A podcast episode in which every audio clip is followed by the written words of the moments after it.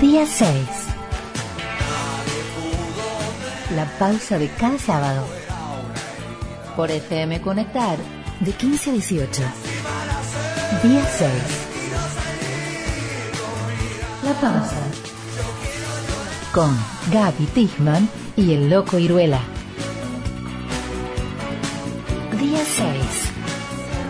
Poco, en principio, cómo se gestó la ley de equidad en los, en los servicios de comunicación y también cómo se vivió esa jornada, porque sabemos que está completamente vinculada con esta, con esta militancia. Estamos en comunicación con mi querida amiga Florencia Alcaraz, ella es periodista, feminista, editora, directora, codirectora del sitio LatFem. Flor, buenas tardes, ¿cómo te va? Gaby Tijman te saluda.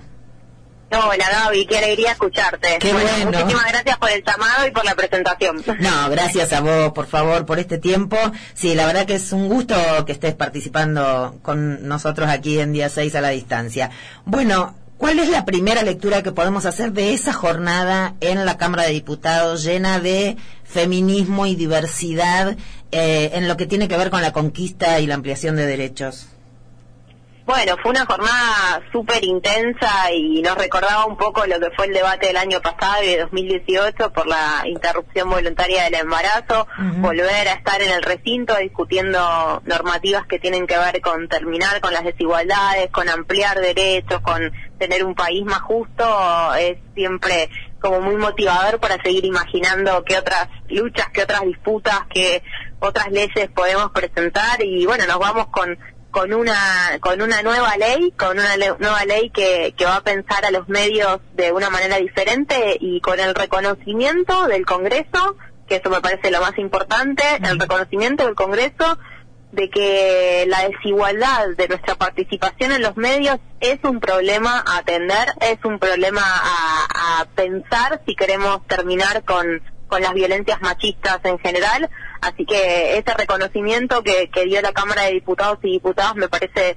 interesantísimo, es un punto de partida para, para empezar a, transformar discursos, a transformar estructuras de trabajo y a transformar los espacios que aún se resisten a estas transformaciones que viene dando el feminismo en los últimos años. Y con la media sanción de la ley de cupo laboral travesti trans, que bueno, esperemos que el Senado convierta en ley muy pronto. Así que siempre es como muy motivador, muy energizante estas jornadas tan tan intensas. Lo que no sabíamos es que iba a tener tanta resistencia porque la ley de, equidad en medios, porque en el Senado había salido de manera unánime y acá hubo como bastante ruido y resistencia por las presiones que, que se dieron durante esa jornada por parte de, del lobby mediático, de las corporaciones, que bueno, ahí empezaron a desinformar y a tratar de que, de que no saliera, pero afortunadamente salió.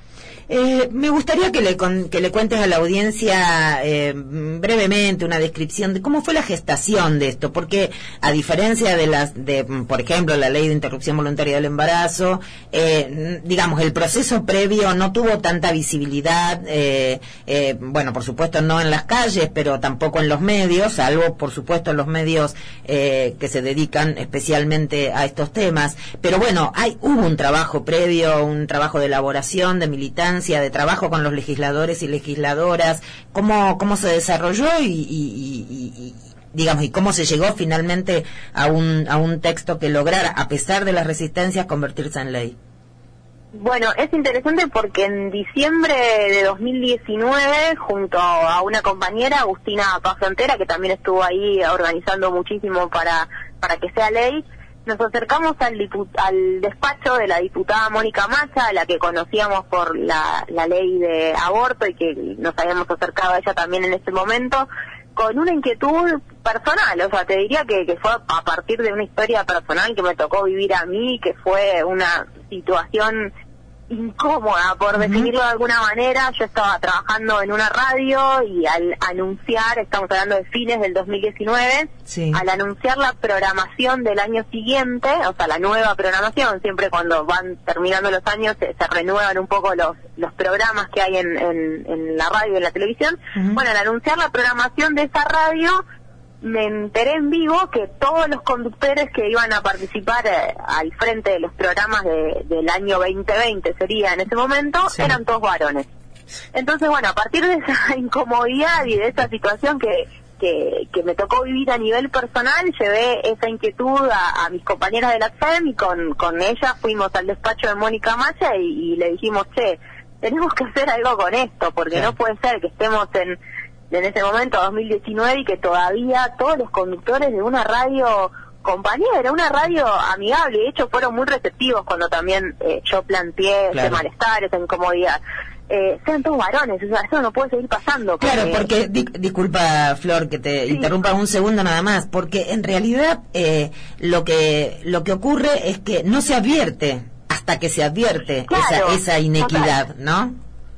Sí, total, y era como, a mí me parece que eso está mal y es como, ¿cómo no están viendo que está mal eso? Que no sean representativos de la mitad de la población. Bueno, y ahí le llamamos la inquietud y dijimos, bueno, eso estaba terminando el año legislativo, entonces dijimos, en, durante el 2020 vamos a abrir a foros, como cuando se discutió la ley de servicios de comunicación audiovisual, vamos a convocar a foros plurales, diversos, federales, por todo el país y pensar una ley que pueda tener una representación más justa de, las mujeres lesbianas, travestis, trans en los medios. Y ese fue el, como el compromiso que asumió Mónica Macha. Después vino la pandemia, entonces dijimos, bueno, no vamos a poder hacer los foros y, rotar por el país, pero hagamos encuentros virtuales. Y a partir de ahí, eh, justamente hace un año, porque fue para el Día del Periodista del año pasado, hicimos el primer foro. Abrimos a discusión con otras compañeras de de distintos medios y de distintas provincias de, nuestro país para pensar una ley que en ese momento hablábamos de representación paritaria en los medios, porque no, no, teníamos idea de cómo iba a salir. Coincidió que desde otro grupo, periodistas argentinas, un grupo de periodistas, presentaron una normativa que hablaba de, cupo y de paridad, pero en el Senado. Entonces, bueno, ahí se, se aceleró la conversación sobre este tema que no estaba verdaderamente instalado, no es que era una demanda ni de los feminismos, ni, estaba en circulación, era como un proyecto un poco inesperado, pero se aceleró todo ese, todo ese proceso junto a otro proyecto que también presentó eh, con esta conversación ya abierta en la sociedad la diputada Gisela Marciota, y bueno, a partir de ahí con la presentación del proyecto de Senado, una discusión que hubo en la bicameral y se empezó como a dar forma junto a diputadas y, periodistas y comunicadoras feministas a esta iniciativa que tuvo media sanción a fines del año pasado en el Senado, salió de manera unánime y eh, ahora por suerte, afortunadamente, eh, la Cámara Baja la puso en discusión, a consideración esta semana y se convirtió eh, rápidamente en ley. Es una ley que habla de equidad, de equidad en los medios de comunicación, así como partimos de pensar en la paridad y en esos foros que, te conté que se hicieron el año pasado, que fueron tres o cuatro y que participaron más de 200 compañeras en cada uno de ellos, o sea, era una discusión verdaderamente interesante. Llevamos eh, adelante como esta conversación de que, bueno, que la paridad a veces es un poco binaria, ¿no? Como la paridad a veces es mujer-varón nada más, y en realidad nosotros queremos ir por un poquito más. Así que por eso la ley habla de equidad. Equidad en la representación de los géneros desde una perspectiva de la diversidad sexual. Esa es la manera en que está expresado y que además este, contempla eh, un cupo del 1% para personas trans. le contamos a la audiencia que el régimen que establece esta ley es, obligatorio para los medios de gestión pública y además establece incentivos para el sector privado. Aquí es donde está la cuestión de las resistencias, que vos ya lo mencionaste al principio, la cuestión del lobby, las resistencias. ¿Por qué supones digamos, a ver, no sorprende, ¿no? Uno puede decir, bueno, no, les gusta que les impongan cosas, como sea, pero ¿por qué supones que, particularmente en este caso, cuando, eh, digamos, se trata de una, primero que es una problemática transversal de toda la sociedad y todas las actividades, y por otro lado, digamos, no, no tiene una, un sello político, por decirlo de alguna manera, o ideológico, ¿Cuál crees o cuál sabes que es la, el motivo de la resistencia de las, de las corporaciones mediáticas? Sí, es eh, difícil como identificarlo porque la verdad nos sorprendió que haya surgido como esta campaña en contra de desinformación. eh, creemos que bueno es también un gesto que hace el, el, patriarcado por ponerle un nombre no que es tan corporativo y que cierra sus filas y como frente a cualquier cambio transformación o, negociación de algún privilegio que tiene es como que bueno va para atrás y trata de defender lo que está. Es un poco ese gesto. Eh, porque en realidad se habló y parte de la campaña de desinformación de, planteaba que, que esta ley se quería meter con la pauta oficial, con la pauta publicitaria. Y esto no es así, por eso está bueno como aclararlo. Eh, la verdad es que no tienen que hacer mucho, es muy poco lo que pide la ley. Por eso la verdad que sorprende, o sea, cuesta como imaginar qué es lo que mm, qué es lo que ven eh, como peligroso o qué es eh, lo que temen, porque es muy poquito lo que pide la ley. La ley para los medios privados hace un listado de siete requisitos para cumplir con un certificado de equidad, porque es una ley muy progresiva, no es que dice, bueno, ahora a partir de que es ley, inmediatamente los medios tienen que incorporar a la mitad de, su personal, eh, no sé, femenino. No, no está pidiendo eso, va a pedir que tengan un año, cada un año un monitoreo, entonces, y, eh, tienen como tiempo para poder eh, hacer esa transformación y pide que cumplan cuatro de estos siete requisitos, que no tienen nada, nada más que ver con, con la participación, o sea, con, con que contraten mujeres lesbianas, travestis, trans, sino también, por ejemplo, pide que tengan protocolos para situaciones de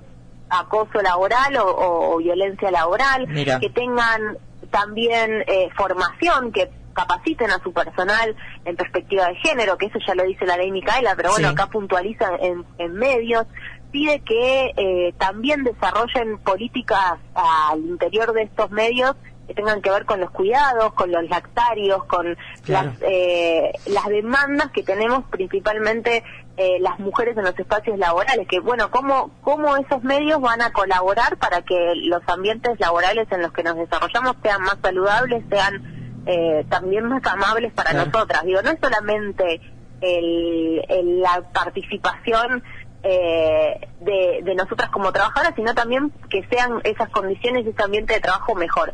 También pide que eh, se promueva un lenguaje que sea no sexista, que sea más incluyente. Digo, son siete requisitos y los medios tienen que cumplir con cuatro de ellos. Es muy poquito lo que se pide. Y es, difícil, además este, oponerse, ¿no? Porque, digamos... Es difícil, sí, pero bueno, se ve que, que también está este gesto de defender las cosas como están, de no se metan con lo que yo ya tengo eh, armado y... No me, digan, no me digan lo que tengo que hacer, ¿no? Si lo hago es porque quiero. Claro, es eso, me parece que es eso, Gaby, porque es como que, bueno, los medios quieren eh, de alguna manera transformarse, pero quieren definir ellos cómo van a ser equitativos, ¿no? pues entonces por eso ponen una editora de género, por ejemplo, que es súper interesante esa figura. Pero bueno, acá le estamos diciendo a nosotras y le está diciendo el Estado cómo, cómo va a regular esa equidad.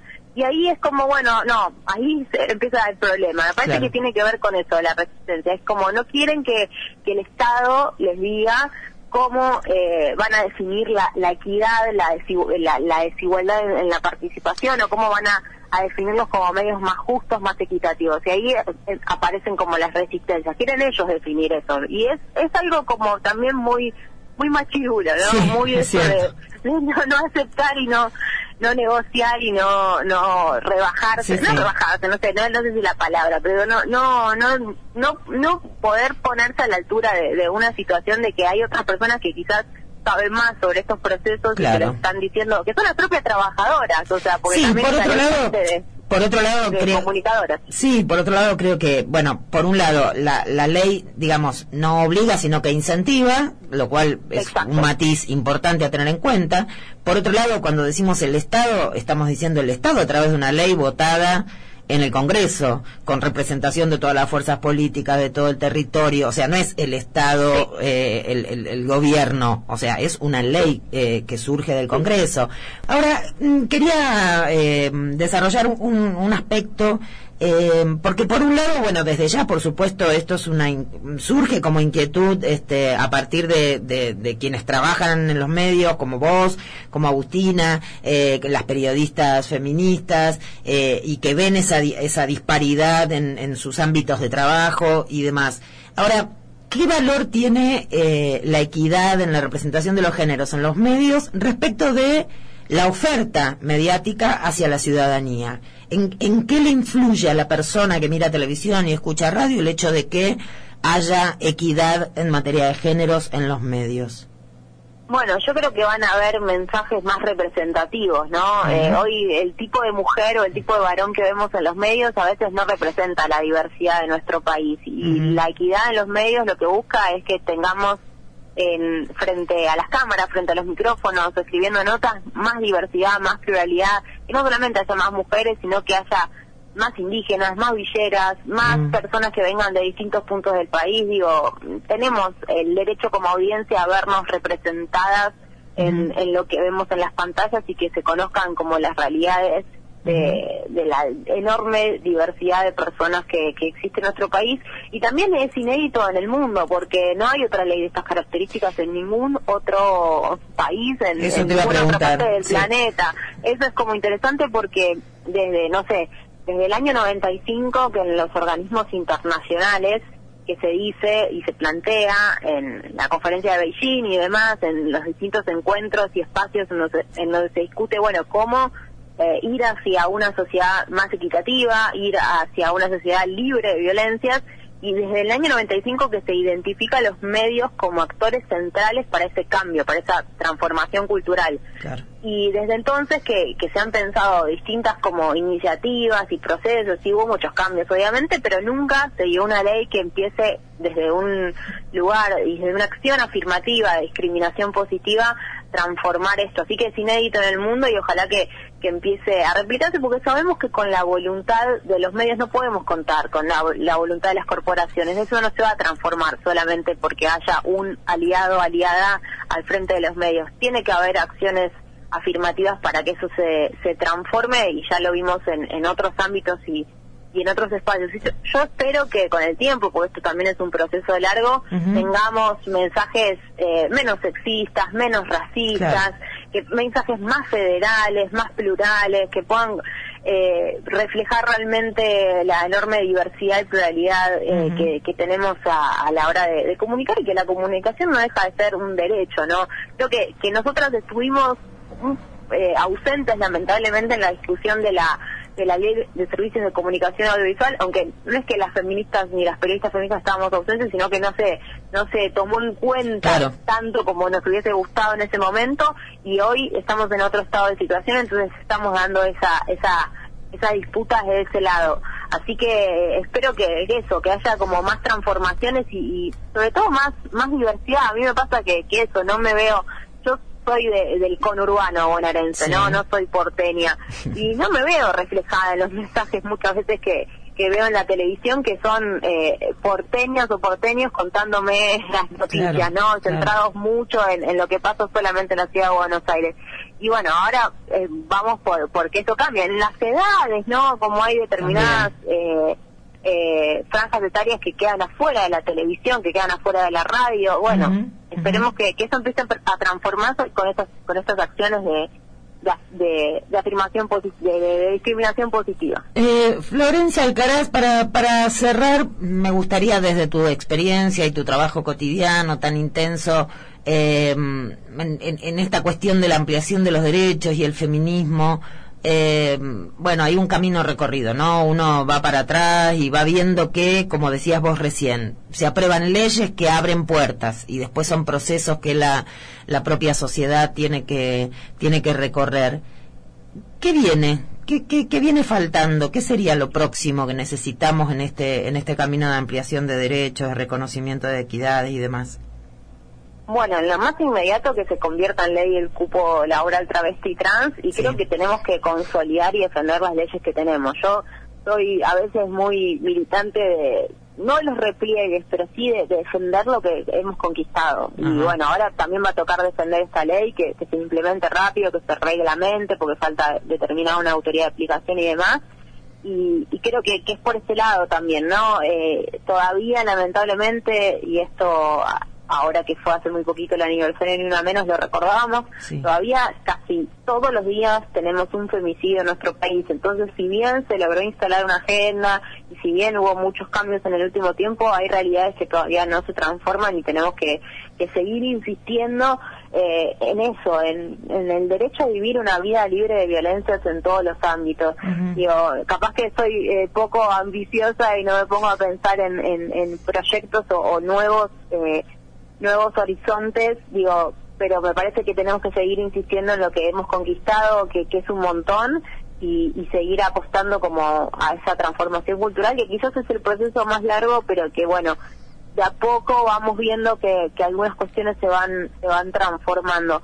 Eh, y bueno, también seguir haciendo alianzas, articulaciones. Creo que el feminismo tiene que, pensarse en estos tiempos de, pandemia, en, en, los que también se repiensan otras agendas y otros temas y el, y el futuro y la vida digna en general. Ahí tenemos que pensar también alianzas con, con otros actores sociales que han, que han sido muy importantes en la agenda ambiental en la agenda que habla del derecho a la vivienda, digo, ahí hay, hay muchas alianzas para hacer y pensar y seguir como dinamizando la política y, llevando estas discusiones que en Argentina podemos dar porque somos un país en, en, vanguardia, en la vanguardia de la, de la ampliación de derechos, llevarlas también a, a, otros horizontes y a otros eh, a otras latitudes de nuestra región, poder transnacionalizar las, las luchas que hemos conquistado acá, que son muchísimas. Así que vamos por eso, por seguir potenciando como que la agenda, la agenda argentina también llegue a otras,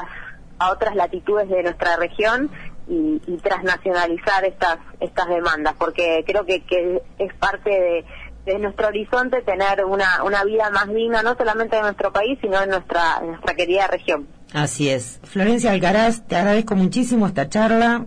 Un gustazo. Y ya nos abrazaremos y nos encontraremos eh, como corresponde. Me siento más cerca tuyo igual ahora hoy que charlamos. Cuando quieras, podemos hacerlo todas las semanas. Te mando un, abrazo enorme. No, gracias a vos. Chao, un beso. Hablábamos con Florencia Alcaraz, militante feminista, periodista, codirectora del sitio LatFem. Anda a LatFem.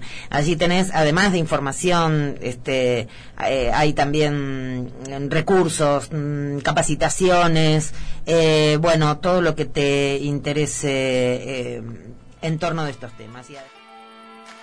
Día 1, 2, 3, 4, 5, 6. Día 6. Porque el arte de nuestros enemigos es entristecer a los pueblos. Arturo Jaureche. Día 6. Día 6. La pausa de cada sábado.